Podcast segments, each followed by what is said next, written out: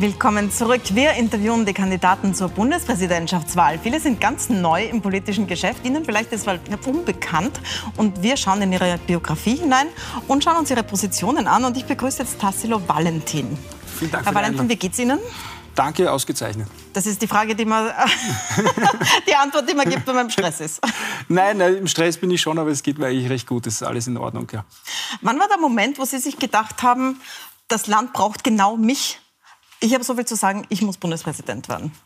Der Moment war eigentlich, als ähm, äh, die Kandidaten mehr oder weniger festgestanden sind, also Walter Rosenkranz für die FPÖ. Und äh, da dachte ich mir, nein, also es war kein Kandidat für mich äh, da, den ich passabel gefunden hätte und dachte mir, nein, das, äh, es muss sich etwas ändern und es kann sich nur etwas ändern, wenn jemand kommt, der nicht aus diesem etablierten Politikbetrieb stammt, äh, zu diesem etablierten Politikbetrieb gehört auch die Opposition. Aber Sie hätten ja durchaus überlegt, für die FPÖ angetreten. Wir wissen ja, Sie haben Gespräche geführt mit Herbert Kickl über naja, die Kandidatur. Die, die Sache dieser Gespräche war die, dass es ja die FPÖ war, die als einzige Partei gesagt hat, sie würde einen Kandidaten aufstellen. Ich habe das für demokratiepolitisch furchtbar gehalten, dass die großen Parteien, die staatstragenden Parteien keinen eigenen geeigneten Kandidaten finden. Und die Idee von mir ursprünglich war, als unabhängiger anzutreten, wobei die Unabhängigkeit voll gewahrt sein muss und eine Partei äh, eben die FPÖ, weil sie die einzige war, die gesagt hat, sie würde jemanden unterstützen, da auch auf einer Plattform dabei ist, aber nur als ein Unterstützer von vielen. Okay, und das wollte die FPÖ dann nicht? Das, das würde ich nicht sagen, aber die Vorgaben der FPÖ, oder besser gesagt, das äh, Was waren die Vorgaben? War also was, was wollten Sie, was Sie nicht wollten? Das sind jetzt Details aus Gesprächen, die ich auch gar nicht kommentieren möchte, aber es waren eben Vorgaben, die es für mich nicht möglich machen, äh, unter diesem Aspekt anzutreten.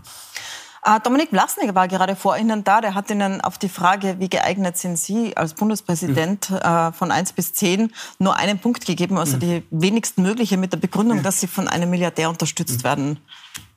Schauen ja, wir uns das kurz an. Ich zeige es Ihnen ja. kurz. Eine Eins. Ist das jetzt Kurzer Kommentar, warum? Entschuldigung, vielleicht habe ich den Spielmodus nicht verstanden. Eins ja. ist, ist nicht. Eins ist nicht, ja. Okay. Äh, ich kann es ganz einfach sagen. Äh, er hat einen Haufen Geld von einem Multimilliardär erhalten. Und mir drängt sich die Frage auf, was will der dann von ihm? Was will der dann von ihm? Also die Frage, was will Stronach von Ihnen, wenn er Sie so stark unterstützt? Also ich muss gleich vorweg schicken, das amüsiert mich ein bisschen. Jemand, der wie mit einer Partei angetreten ist und auch teilweise einen Einzug geschafft hat, äh, vielleicht äh, könnte der mal sagen, wie viel Geld er von der Stadt Wien oder vom Steuerzahler bekommen hat für seine Partei. Äh, und das amüsiert mich dann, wenn so jemand sagt, jemand anderer hätte Geld von einem Milliardär. Die Wahrheit ist, ich habe das oft gesagt, es gab eine Anlauffinanzierung von Herrn Straunach die mehr oder weniger sich in dem Inserat, das man kennt aus der Kronenzeitung, erschöpft hat und einem geringeren Betrag, der für einen Wahlkampf eigentlich gemessen an den Dimensionen völlig unerlässlich ist, also das ist also völlig unerheblich ist. Wie viel, wie viel Geld stecken Sie in den Wahlkampf oder wie viel haben Sie bekommen? Das ist überhaupt schwer zu sagen. Äh, wenn Sie, wenn Sie den, den Betrag ungefähr wird sein um die 100.000, 120.000 möglicherweise. Das ist, klingt jetzt viel, ist auch viel Geld für jeden Normalverbraucher. Letztlich ist es für einen Wahlkampf nichts, wenn Sie überlegen, dass Van der Bellen von den Grünen 500.000 Euro bekommt, nur von den Grünen äh, Rosenkranz drei Millionen zur Verfügung hat, von der Bell in Summe wahrscheinlich viele Millionen, dann ist das gemessen an dem eigentlich gar nichts. Und das ist dieses Klischee, das da immer wieder posaunt wird, der Milliardär. In Wahrheit war das eine Anlauffinanzierung. Äh, es gab auch nie inhaltliche Vorgaben, die hätte ich auch nicht akzeptiert. Äh, genauso wenig wie ich von der FPÖ inhaltliche Vorgaben akzeptiert hätte. Und insofern ist das reine Polemik zu sagen, ein Milliardär würde mich finanzieren. Ich möchte noch mal zurückkommen auf die FPÖ, weil Sie waren ja auch schon, wie wir aus den Zeitlettern wissen, der Kandidat der FPÖ für den Verfassungsgerichtshof. Die wollten Sie als Verfassungsrichter. Nein, das ist auch unrichtig. War vereinbart nein, in der Schwarz-Blau-Regierung offenbar. Nein, nein, nein. Also das ist auch unrichtig. Das sind eine der vielen Gerüchte und, und Mythen, die da ranken. Den Sideletter kannte ich, kannte ich selber nicht. Ich habe das dann erst durch den ORF erfahren, dass das veröffentlicht wurde und war überrascht, dass ich es offensichtlich so weit gebracht habe, dass ich in dem Sideländer tatsächlich erwähnt wurde. Und naja, der war ja auch es nicht kannten, ist es ja kein Gerücht. Also die nein, nein, nein aber ich sage noch dazu, der abgezeichnet war von äh, damals, glaube ich, Heinz-Christian Strache und, und, Sebastian Kurz. Und äh, wenn Sie den Sideletter gesehen haben, dann werden Sie sehen, dass Dutzende Namen dort gestanden sind, bei jedem Namen eine Parteibezeichnung und der einzige, bei dem unabhängig stand, das war ich. Mhm. Und das war vielleicht auch das Geheimnis, warum es nichts wurde. Es war kein, ich war kein FPÖ-Kandidat, das war eine Idee ursprünglich von Sebastian Kurz. Aha, okay. Ja. Also nur um ähm, dieses Mythos und mal diesen, diesen Gescheitert Auftrag. soll es an Alexander van der Bellen sein. Der meinte, dass ihre Kolumnen Das ist auch nicht richtig. Sind. Es ist, ähm, es, es ist mir kommuniziert worden, dass äh, aus der Hofburg da Vorbehalte sein sollten. Mhm. Ähm, für mich war das eigentlich nicht wirklich relevant, denn selbst wenn es Vorbehalte gegeben hätte, das hätte Van der Bellen nie durchgehalten, denn es gibt keinen Grund, äh, auch verfassungsrechtlich da eine Unterschrift zu verweigern. Haben Sie mal darüber gesprochen? Ich habe ihn nie gesprochen. Nein. Sie haben überhaupt noch nie mit ihm gesprochen? Mit ihm persönlich nie gesprochen und haben mich dann aus eigenen Stücken, wenn ich nur das sagen darf, aus eigenen Stücken dann entschlossen, die Kolumne weiterzuführen. Auch äh, im Zusammenhang mit der Zeitung, die, glaube ich, ganz froh waren, dass ich geblieben bin. Aber äh, dass ich ein FPÖ-Kandidat war, das ist äh, so nicht richtig. Ähm, Sie haben als Plakat haben Sie den Spruch mutig in die neuen Zeiten. Schauen wir es uns kurz mal an. Das ist das Plakat von Tassilo ja. Valentin. Wer hat Sie da inspiriert? Naja, das ist ja der Text der Bundeshymne und inspiriert eigentlich dadurch, dass ich überzeugt bin, dass wir in neue Zeiten geraten sind. Da gibt es keinen Zweifel daran. Man sieht das auch an den Krisen, die wir jetzt haben, die sich unheimlich zuspitzen. Und diese neuen Zeiten verlangen auch neue Lösungen. Ich habe, äh, jeder Mensch macht eine Entwicklung durch und in meiner Entwicklung habe ich erkannt, dass dieses Links-Rechts-Schema der Vergangenheit angehört und dass die großen Fragen der Zeit eigentlich nur noch mit vernünftig und unvernünftig gelöst werden können. Es gibt nämlich Wenn, schon zwei, bevor wir zu ja, den großen Themen kommen, bitte. die das auch schon verwendet haben, nämlich Alexander van der Bellen hat genau diesen Spruch verwendet. Schauen wir das kurz an und äh, auch Sebastian Kurz hat mhm. diesen Spruch schon verwendet. Das ist nur jeweils in anderen Zusammenhängen. Kurz hat das äh, gehabt, glaube ich, am Ende der Pandemie, soweit ich weiß. Das war auch die Überlegung, ob ich den Spruch, Spruch Bei diesen, Bellen war es genau das gleiche. Nein, es war die Überlegung, ob ich diesen Satz verwende, aber ich dachte mir, nein, er passt wirklich und er ist aus der Bundeshymne entnommen. Dann starten wir mit den Themen. Eines, ein Thema, das gerade alle beschäftigt und das auch den Bundespräsident beschäftigen wird, ist das Thema ähm, des Angriffskriegs auf die Ukraine und Gas, Energie und alles, was damit zusammenhängt. Wo würden Sie als Bundespräsident vorher hinreisen? Nach Kiew oder nach Moskau? Bevor ich mich entscheiden würde, wo ich hinreise, würde ich das einmal diplomatisch abstimmen. Ich habe immer gesagt, ich habe das schon vor Monaten, vor sechs Monaten geschrieben, ähm, noch als Journalist, dass mir die Friedenspolitik fehlt in Europa. Wir sind zu einer Kriegsrhetorik übergegangen. Friedenspolitik ist, und das habe ich auch mehrfach äh, gesagt, Realpolitik. Sie müssen mit den tatsächlichen Gegebenheiten rechnen und auch mit den Akteuren, die nun mal auf dem Spielfeld sind. Natürlich wäre es wünschenswert, wenn überall Frieden wäre und alles in Ordnung und alle sind gute Menschen, aber das ist nicht der Fall. Und wir müssen sehen, Weil dass wir uns in einer, ich möchte schon mal sagen, wir müssen schon sehen, dass wir uns in einer Situation befinden, vor der Henry Kissinger, der ja nicht irgendwer ist, sagt, wir stehen vor einer Weltkriegsgefahr. Das muss den Leuten bewusst sein. Und äh, natürlich, jetzt kann ich nicht sagen, ich fahre jetzt nach Moskau. Äh, das könnte man so auch nicht sagen weil dann sind sie möglicherweise ein Propagandagag des Kreml. Äh, das ist ja genau das, was man nicht sein will, sondern ich würde alles darauf hinlegen, eine Friedensinitiative zu starten, die aber diplomatisch vernünftig vorbereitet sein muss und auch eine realistische Chance haben muss, durchzudrängen. Dann würde man das machen. Aber sicherlich nicht, dass ich sage, ich reise lieber da oder dorthin oder man reist wild geworden einfach drauf los. Das würde nicht funktionieren.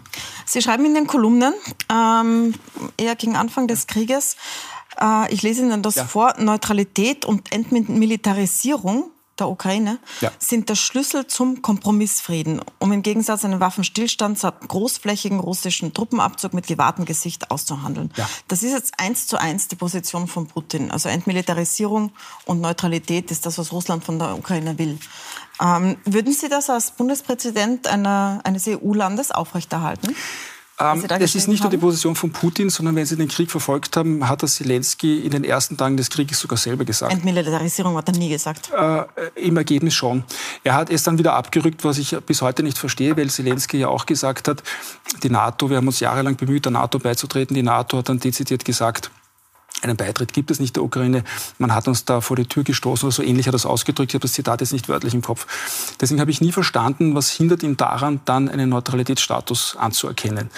Wir müssen einfach die Gegebenheiten sehen. Wir stehen aber das sind ja nochmal zwei Unterschiede. Neutralität ist ja normalerweise verbunden mit einem starken Heer, damit man die Neutralität auch verteidigen kann.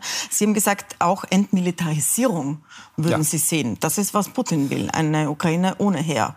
Nein, es ist, ist, damit ist nicht gemeint eine, eine Ukraine ohne Heer, aber es müsste sicherlich entmilitarisierte Zonen geben als äh, Kompromiss dafür, dass es einen russischen Truppenabzug gibt. Und Sie müssen bitte realistisch bleiben. Welche Zonen? Das würde sich wahrscheinlich auf den Norden oder was beschließen, aber es geht doch, das könnte ich auch jetzt nicht in dem Sinn festlegen, sondern äh, wahrscheinlich wäre es wünschenswert, zum Minsker Abkommen zurückzukommen, zurückzufinden. Das sind dann natürlich die Detailverhandlungen. Und ich muss auch eines sagen. Ich habe diesen Artikel zu einem Zeitpunkt geschrieben, als der Krieg im Anfangsstadium war. Man hatte äh, ukrainische Anfangserfolge und das war aus meiner Sicht der Zeitpunkt, wo man wirklich Friedensverhandlungen hätte führen müssen. Also gleich nachdem Kiew befreit war sozusagen, aber sonst Nachdem man gesehen hat, dass das mit Kiew nicht funktioniert. Da hätte man äh, und die Ukraine durchaus beachtliche Erfolge hatten. Das war auch aufgrund der NATO-Logistik, aufgrund der Drohnen der Aufklärung, das hat eine ganz neue Komponente in diesen Krieg gebracht, auch eine Verwirrung anfangs. Und da hätte man aus meiner Sicht einen Kompromissfrieden suchen müssen. Sie haben auch gesagt, also in, in, äh, in Bezug auf die Ukraine, die Bevölkerung solle keinen Widerstand leisten, der Krieg sei nicht zu gewinnen. Äh, Nein, halten das Sie das gesagt, aufrecht? Das habe ich nicht gesagt, sondern es ging um das Thema, dass Zelensky Frauen, Kinder, äh, alte Leute aufgefordert hat, Molotow-Cocktails äh, zu werfen auf russische Panzer. Und ich glaube, da war ich nicht alleine. Es war bei Armin Wolf in der Zeit in Bild 2 ein hoher Militär aus Österreich, der das als reinen Selbstmord und Wahnsinn beschrieben hat. Und das sehe ich genau gleich. Äh, das ist etwas, was man wirklich nicht einer Bevölkerung zumuten kann. Aber würden Sie das als Bundespräsident auch sagen an die Bevölkerung der Ukraine, sie soll keinen Widerstand leisten? Weil Nein, das habe ich so nicht gesagt. Ich würde niemandem empfehlen, einen Molotow-Cocktail auf einen russischen Panzer zu werfen. Das würde ich sicher nicht. Und ich glaube auch nicht, dass Zelensky persönlich oder seine eigenen Kinder das machen werden. Ähm, heute hat die Kommissionspräsidentin von der Leyen ihre große Rede zur Lage der Union gehalten und sie hat darin ganz, ganz klare Solidarität mit der Ukraine äh, mhm. ausgesprochen. Es war auch die Frau von Zelensky anwesend und sie hat sehr klar gesagt, die Sanktionen bleiben. Was würden Sie heute antworten, wenn Sie jetzt Bundespräsident wären? Oder würden Frau Sie von der Leyen, meinen Sie? Ja.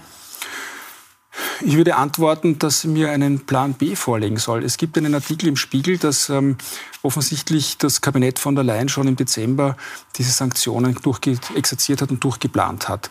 Das äh, laut Spiegelbericht war es so, dass offensichtlich die Amerikaner gewarnt haben, es könnte ein russischer Angriff bevorstehen.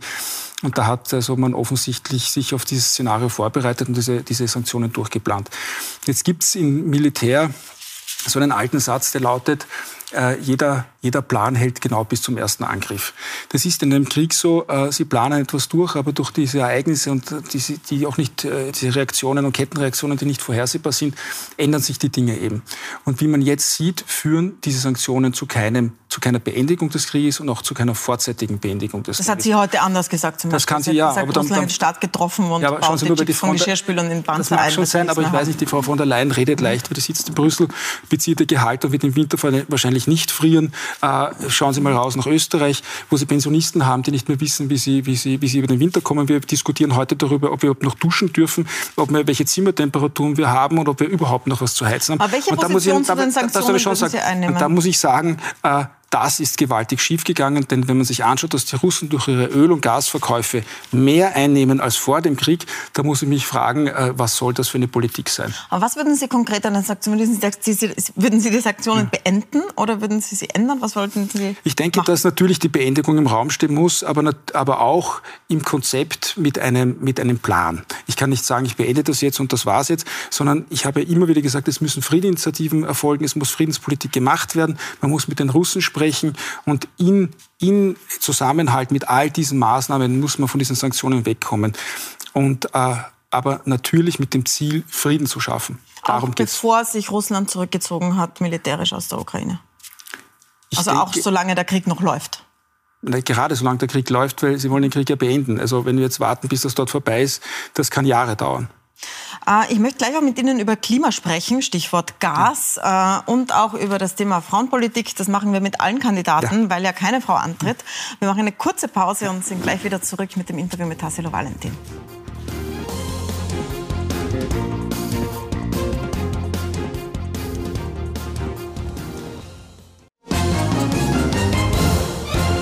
Willkommen zurück bei unseren Interviews mit den Kandidaten zur Bundespräsidentschaftswahl. Und mein Gast ist jetzt äh, Tassilo Valentin, Anwalt, ähm, der sich entschlossen hat, dass er Bundespräsident werden will. Wir haben schon gesprochen darüber, wie Sie die Sache mit dem Krieg und den Sanktionen anlegen mhm. würden. Und war beim Thema Gas, das natürlich auch ein Klimathema ist. Jetzt habe ich alle Ihre Kolumnen gelesen in Vorbereitung auf diesen Wahlkampf. Sie sagen immer wieder, das Problem beim Klima ist die Überbevölkerung. Zum Beispiel Kolumne von Juni. Das Grundproblem bleibt die Überbevölkerung. Wir sind zu viele. Ich finde, das deckt sich nicht mit den Zahlen. Wie kommen Sie auf diese These? Naja, wenn Sie sich anschauen, äh, dass die Überbevölkerung ein grassierendes Problem ist, das sehe, glaube ich, nicht ich nur alleine, wenn Sie den Club of Rome verfolgen, dann wird das dort genauso gesehen und viele andere sehen das auch so. Aber ich wüsste nicht, wie Sie darauf kommen, dass wir nicht überbevölkert sind. Ähm, ich habe mir das angesehen jetzt im Vergleich zum Klima.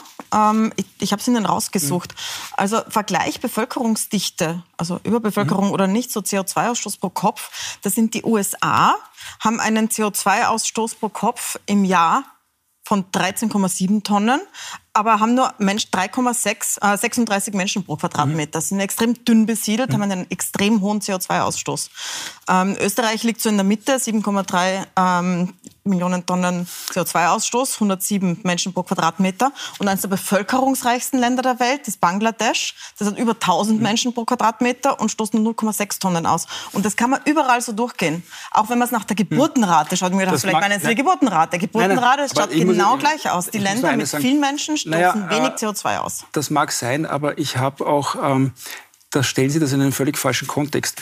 Aber was ist der Kontext nein, der Kontext Überbevölkerung? Die Überbevölkerung habe ich in mehreren thematischen Bereichen abgehandelt. Einer der Hauptthemen war weniger der Klimawandel an sich oder der CO2-Ausstoß an sich, wobei natürlich, äh, wenn Sie das heute nachmessen, äh, wir eine Wärme erzeugen täglich, und zwar alle zusammen von 400.000 Atombomben pro Tag, die, diese Hitzeentwicklung.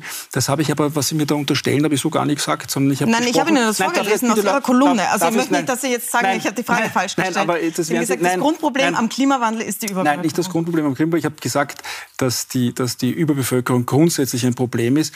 Und äh, habe auch nicht gesagt, dass die für den Klimawandel allein äh, verantwortlich ist, sondern wenn Sie es genau lesen, dann habe ich gesagt, dass, der, dass die Überbevölkerung äh, zu tun hat mit dieser unglaublichen Vernichtung der Umwelt. Was es mit dem Klimawandel zu tun hat, waren äh, Sachen wie die Abholzung des Regenwaldes, dass man dort Weideflächen für Rinder schafft, dass man, äh, dass dort die wirklichen CO2-Sünder eigentlich sitzen und dass man eine CO2-Besteuerung in Europa wenig bringen wird, wenn man nicht das Problem auch in Südamerika und so weiter in den Griff bekommt. Aber ich habe nie gesagt, dass wir mir jetzt unterstellen wollen, mhm. dass das die Überbevölkerung ist, die den Klimawandel da äh, maßgeblich verursacht. Natürlich beeinflusst sie es. Natürlich ich unterstelle nicht, sondern ich zitiere. Aber, Aber ich nehme einfach, was Sie jetzt gesagt haben. Also Sie sagen, ähm, dass zum Beispiel Länder in Lateinamerika oder sehr stark bevölkerte Länder in Afrika und Asien mehr verantwortlich sind für den Klimawandel als das Europa? Das habe ich auch nicht gesagt. Ich habe gesagt, dass Sie wir... haben gerade gesagt, Regenwald, nein, ich, nein, ich sage, nein, was heißt mehr verantwortlich? Ist nicht das Problem, dass nein. wir in Europa und den USA zu viel Öl und Gas verbrennen? Ganz simpel. Nein, nein. Also Sie stellen das in den Kontext mit dem Klimawandel. Was ich gesagt habe, ist, dass, es, äh, dass diese Abholzung des Regenwaldes gestoppt mhm. gehört, dass diese Politik falsch ist, dass es zwei Drittel äh, der Befragten in den Ländern sogar der Meinung sind, dass die Europäer äh, Geld zur Verfügung stellen, damit das eben nicht passiert. Die sind sogar bereit dafür, weil sie selber sehen, welchen, welchen ökologischen Schaden das anrichtet. Aber das, was Sie, Sie sagen, unterstellen, die Schlussfolgerung habe ich nicht auch gesagt. Europa und die USA, die das dann essen? Also liegt dann nicht doch der Konsum in den reichen Ländern, die wenig Bevölkerung haben und niedrige Geburtenraten? Nein, wieso? Überhaupt nicht. Das ist ja die, die Regierung vor Ort, die, also die, die den Regenwald abholzt. Das sind nicht wir, sondern wir sollten uns aber dafür interessieren, weil ich der Meinung bin, das ist die grüne Lunge der Erde und da haben wir alle ein, ein maßgebliches globales Interesse daran, dass die erhalten bleibt. Ähm, ich habe mir auch das Thema Frauen angeschaut in Ihren Kolumnen. Wir fragen jeden Kandidaten nach Frauenthemen, weil es tritt ja keine Frau an. Vielleicht kurz haben Sie eine Erklärung dafür, wieso keine Frau Nein, diesen Drive hat, den Sie haben und sagt, ich nehme das jetzt in die Hand? Nein, das kann ich nicht beantworten. Es ist natürlich so, es wäre jeder Frau offen gestanden, es zu machen. Ähm, ich habe äh, Ihre Kolumne nach frauenpolitischen Anliegen durchsucht hm. und ich habe jetzt keine einzige gefunden zu gleicher Bezahlung von Männern und Frauen, zur Vereinbarkeit von Beruf und Familie, zu Kinderbetreuungsthemen. Dann haben Sie schlecht gelesen, Verzeihung, wenn ich das sagen darf. Ich habe das mehrfach in Kolumnen gesehen. Nein, Sie können es, da müssen wir dann noch genau nachlesen. Mhm. Sie können mir jetzt nicht einfach immer Sachen unterstellen, die so nicht stimmen. Ich habe in mehreren Kolumnen sogar explizit geschrieben. Das hat insbesondere auch mit dem Gendern und diesen Dingen zu tun gehabt, dass es um die wahren Frauenanliegen da nicht geht. Und da habe ich immer gesagt, es geht um Sachen wie Gleichberechtigung, äh, gleiche Bezahlung. Ja, das ist eigentlich ja genau, was ich Ihnen sagen wollte, Herr Valentin. Ja, Sie unterbrechen mich immer. Verzeihung, darf ich, Verzeihung, eins bitte. Ja, aber Sie haben auch meine nein, Frage unterbrochen. Nein, nein, nein, aber bitte. Doch. Nein, Sie unterbrechen, ich finde das wirklich nett, aber schauen Sie, wenn Sie an meiner Antwort nicht interessiert sind, dann sind Sie halt nicht daran ja, interessiert. Vielleicht hören Sie sich die Frage dann, fertig an darf und ich dann dass ich einfach nur, darauf? Ich darf den Satz fertig sagen. Ich habe ich hab mich eingesetzt für Gleichberechtigung, für gleiche Bezahlung, die ja grundsätzlich gesetzlich gewährleistet ist, nur gehören diese Gesetze exekutiert. Das habe ich gemacht. Ich habe sogar, was ich mich sogar erinnere, was das Pensionthema betroffen hat, glaube ich auch das Pensionssplitting erwähnt, dass man den Frauen da gerecht wird. Also es stimmt explizit nicht, dass ich dieses Thema nicht behandelt habe. Das wollte ich sagen. Gut, wenn Sie, Gut. wenn Sie meine Frage fertig angehört hätten, dann hätte ich gefragt, und ich frage es jetzt. Äh, bei allen Ihren Kolumnen, wo es um Frauenthemen geht, ist die Überschrift Gendern. Also es gibt ganz viele Gender-Gaga, Gender-Gaga hoch zwei, hm. Gender-Wahnsinn, Gendern im Duden, Gendern in der Bibel. Das scheint Sie sehr zu emotionalisieren. Glauben Sie, dass das das Hauptproblem ist, wenn Sie das immer drüber schreiben? Also erstens werden Sie mir attestieren, dass ich nicht jede Woche überhaupt Probleme schreibe, sondern einfach Probleme, die gesellschaftspolitischer Art sind. Wenn Sie sagen, äh, dass mich das interessiert, ja, es interessiert mich, denn ich finde es zutiefst undemokratisch. Die Sprache gehört den Menschen und nicht äh, selbsternannten, ich sage es einmal, Tugendwächtern. Und das andere ist auch, wenn Sie sich die Umfragen anschauen, dass sogar ein Großteil der Frauen gegen das Gendern ist. Es ist sogar ein ganz großes Frauenanliegen, weil die meisten können sich damit nicht identifizieren, außer eine kleine Randgruppe, aber die besonders laut ist. Äh, wir haben einige Zuseherfragen auch bekommen zu Innen- und Frauenthemen. Das liegt auch an Ihrem Instagram-Account, mhm. der äh, bereinigt ist, aber der einige Witze beinhaltet hat, äh, die sich rund um Frauen drehen. Zum Beispiel haben wir hier die Zuseherfrage. Sehr geehrter Herr Valentin, ich habe einige Postings von Ihrem Instagram-Account gesehen mit Witzen über Frauen. Ich verstehe diese Witze nicht. Können Sie mir bitte erklären, was daran lustig ist und wie Sie meinen, dass Frauen aussehen müssen und leben müssen? Da ist angefügt zum Beispiel dieses hier ähm, von Ihrem Instagram-Account nur weil Weltfrauentag ist, mhm. wird das Abendessen nicht von alleine fertig. Könnten Sie dem Zuseher das erklären, was daran lustig ist? Also wissen Sie, Humor zu erklären ist ein bisschen schwierig. Der eine findet das lustig, der andere findet was anderes lustig. Humor ist grundsätzlich eine Grenzüberschreitung. Und wenn Sie sich das jetzt zum Beispiel anschauen, wobei ich das jetzt gar nicht so kommentieren will, dann spielt dieses Posting ja eigentlich mit einem Klischee. Äh, und ich muss noch zu dem Instagram-Account ja eines sagen. Ich habe auf diesem Account sehr viele äh, äh, so Memes und so äh, satirische Postings gehabt, dutzendfach. Ja, ich kann es gar nicht zählen, waren es 100, 200. Ich es kann, waren sehr, sehr viele. Es ja. waren viele, die, die Männer betroffen haben, es waren eigentlich die Frauen betroffen haben, es waren viele, die politische oder, oder gesellschaftliche Ereignisse aufs Korn genommen haben. Äh, es war jeder einzelne Satire gekennzeichnet, schon unter dem Motto Achtung Witz. Und äh, natürlich habe ich es vor dem Antreten gelöscht, weil ich mir gedacht habe, gut, als Privatperson äh, kann ich sowas machen, äh, als, als äh, Amtsanwärter nicht. Aber ähm, es war schon interessant, dass, obwohl das gelöscht wurde, hervorgekehrt wird. Und was noch interessanter ist, dass wenn Sie es nämlich in den Kontext stellen, zu naja, all den anderen Witzen... Hängt Ihnen nach, genauso Sie, wie Sie, Dominik Sie wollen es wieder nicht hören. Na, Sie, ich, ich sage es Ihnen trotzdem. Mhm. Äh, Im Kontext stellt, zu all den anderen Witzen, die da drauf waren, war das ein verschwindend kleiner Teil. Aber man hat genau den herausgegriffen, um eine Frauenfeindlichkeit zu unterstellen, die ich nie hatte, ja, nicht habe. Man wird ja nicht tausend instagram Nicht habe. Nein, nein, ja, aber es ist schon ein Unterschied, ob Sie. Nein, nein, da, da muss schon eine Ausgewogenheit. Da werden wir schon übereinstimmen, dass in jeder Berichterstattung eine Ausgewogenheit sein muss. Und Sie können nicht nur ein Thema rausklammern und dann behaupten, da schaut es den an, sondern ich bin weder ein Frauenfeind, war ich nie. Es waren besonders viele Frauen, Frauenfollower, prominente Frauen, Namen will ich nicht nennen, haben das sogar besonders geliked. Also äh, man soll ein bisschen auch die Kirche im Dorf lassen. Aber Sie, Sie, sagen jetzt nicht mehr, dass Sie das nicht selbst gepostet haben, weil Sie haben das ja schon so erklärt, Zum dass Teil war es auch nicht ich, nein, das, das war, es war auch Sie waren es gar nicht. Ja, es war auch, es war nicht jeder äh, Account tatsächlich von mir, das stimmt auch. Ja. Aber also das ist Ihr Account, Ihr Instagram-Account, für den mein, sind Sie verantwortlich. Es ist meiner, natürlich verantwortlich bin ich dafür, dass mhm. mein Account, na, selbstverständlich. Deswegen war es aber auch als Satire gekennzeichnet. Ähm, ein zweites äh, Posting habe ich auch ausgesucht, weil hier geht es äh, um sexuelle Gewalt und auf dem Posting ist eine Frau zu sehen, die eine Katze, also eine Muschi, wäre es wahrscheinlich auf Deutsch Pussy, auf Englisch, auf, ihren, hm. auf ihrem T-Shirt hat, Don't grab my Pussy und drüber steht, links sein bedeutet, sich Gedanken über Dinge zu machen, die nie passieren werden. Das impliziert quasi, dass diese Frau keine Opfer von sexueller Gewalt werden könnte, weil sie einem Schönheitsideal nicht widerspricht. So waren auch die Kommentare dazu.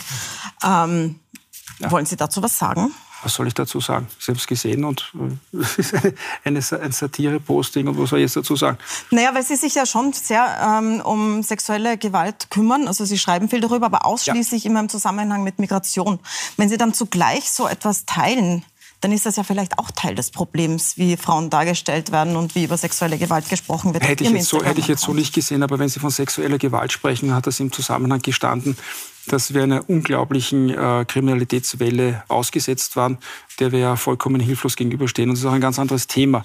Da habe ich auch darüber geschrieben, wenn Sie sich anschauen, was ein Karl Nehammer noch als Innenminister gesagt hat, was die vorigen Innenminister oder Vizekanzler gesagt haben, in welcher Hilflosigkeit man darüber steht, finde ich es eigentlich eher zynisch, dass sie Opfer die von, Opfer von Massenvergewaltigungen, äh, ein 13-Jähriger in einem Schwimmbad oder 10-Jähriger vergewaltigt worden ist, ernsthaft jetzt mit so einem Posting auf eine Stufe stellen, das finde ich ehrlich gesagt ein bisschen Ich stelle das nicht auf eine das Stufe. Muss ich Ihnen schon ich habe nur gesagt, dass nein, Sie sich um das diese Seite nicht kümmern, Form sondern nur in Und das finde ich eigentlich skandalös. Ich wünsche niemanden, dass er solchen also einer Massenvergewaltigung oder als Kind vergewaltigt wird und das zu verharmlosen, indem man das mit einem Witz-Posting auf eine Stufe stellt, das finde ich wirklich schäbig, verzeihen. Aber glauben Sie nicht, dass es Teil des Problems sexueller Ganz Gewalt schlimm. ist, dass Frauen so Nein, dargestellt werden? Oder Nein. umgekehrt, Sie haben Nein. ja noch ein anderes mit einer Weitspringerin, eine Sportlerin, die gerade einen Sprung ja gemacht hat, das zeigen wir vielleicht auch kurz. Nicht im geringsten mit diesen wirklich verabscheuungswürdigen Verbrechen zu tun, die nicht nur dazu führen, dass ein Mensch ein Leben lang darunter leidet, sondern dass man vielleicht sogar noch Angst haben muss,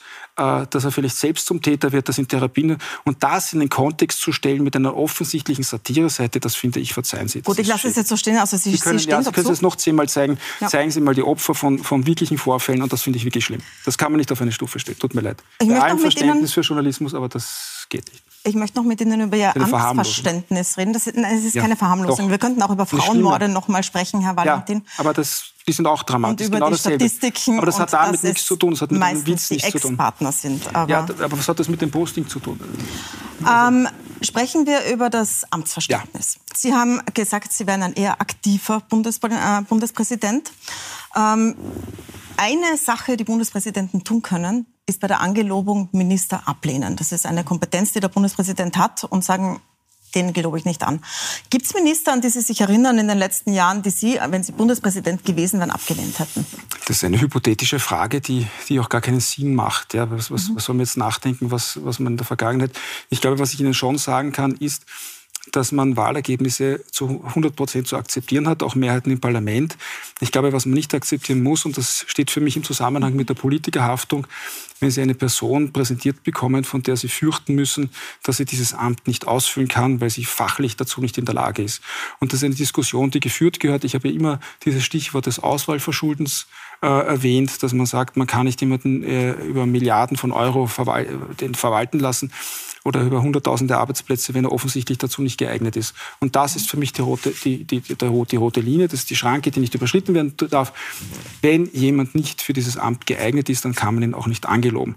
Das hat aber für mich keine, äh, das hat aber für mich nichts damit zu tun, welcher politischen Partei er angehört. Das ist für mich sekundär, das dürfte auch ein Bundespräsident nicht näher bewerten. Aber wenn wenn man fürchten muss, dass man in Haftungsfragen gerät, weil einfach jemand nicht in der Lage ist, dieses Amt zu führen, dann glaube ich, hat man schon die Pflicht, was dagegen zu tun. Wir haben ein paar Fragen vorbereitet, wo wir Sie bitten würden, mit ja. 1 bis 10 zu antworten. Also 1 ist äh, gar nicht und 10 ist sehr. Ähm, und zwar ein paar Personen, um ein bisschen ja. das einzuordnen. Ja. So sehr schätze ich Herbert Kickel, 1 bis 10. Herbert Kickel? Mhm. Ist schwer zu sagen.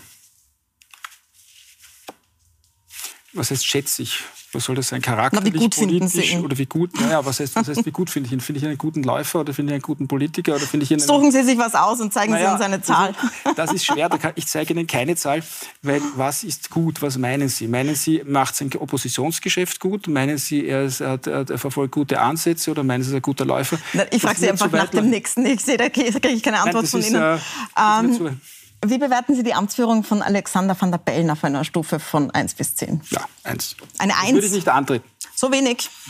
Ganz wenig, ja. Ähm, wie sehr schätzen Sie Greta Thunberg? Ähm,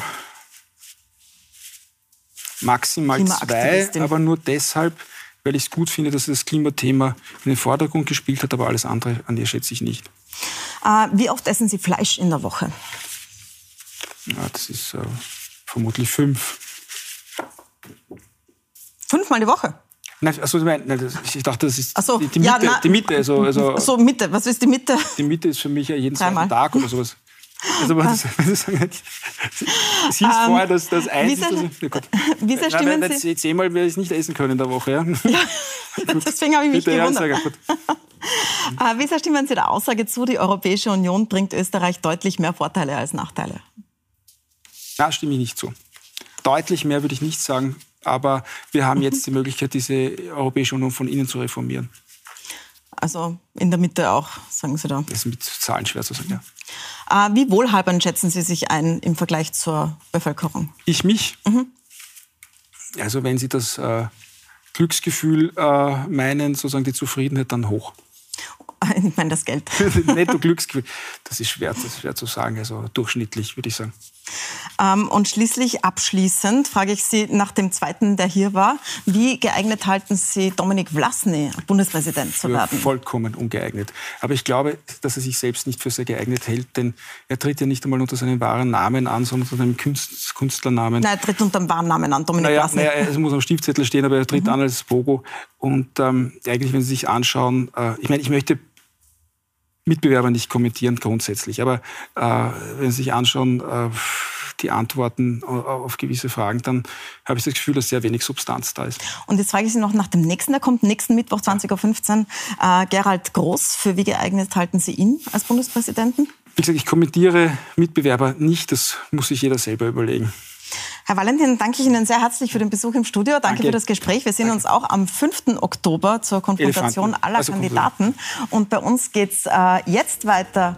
Ähm, nächsten Mittwoch um 20.15 Uhr mit den nächsten Kandidaten. Da kommen Michael Brunner von der MFG und Gerald Groß. Und jetzt hier geht es weiter auf Puls 24 mit den Insidern bei Gundula Geiginger.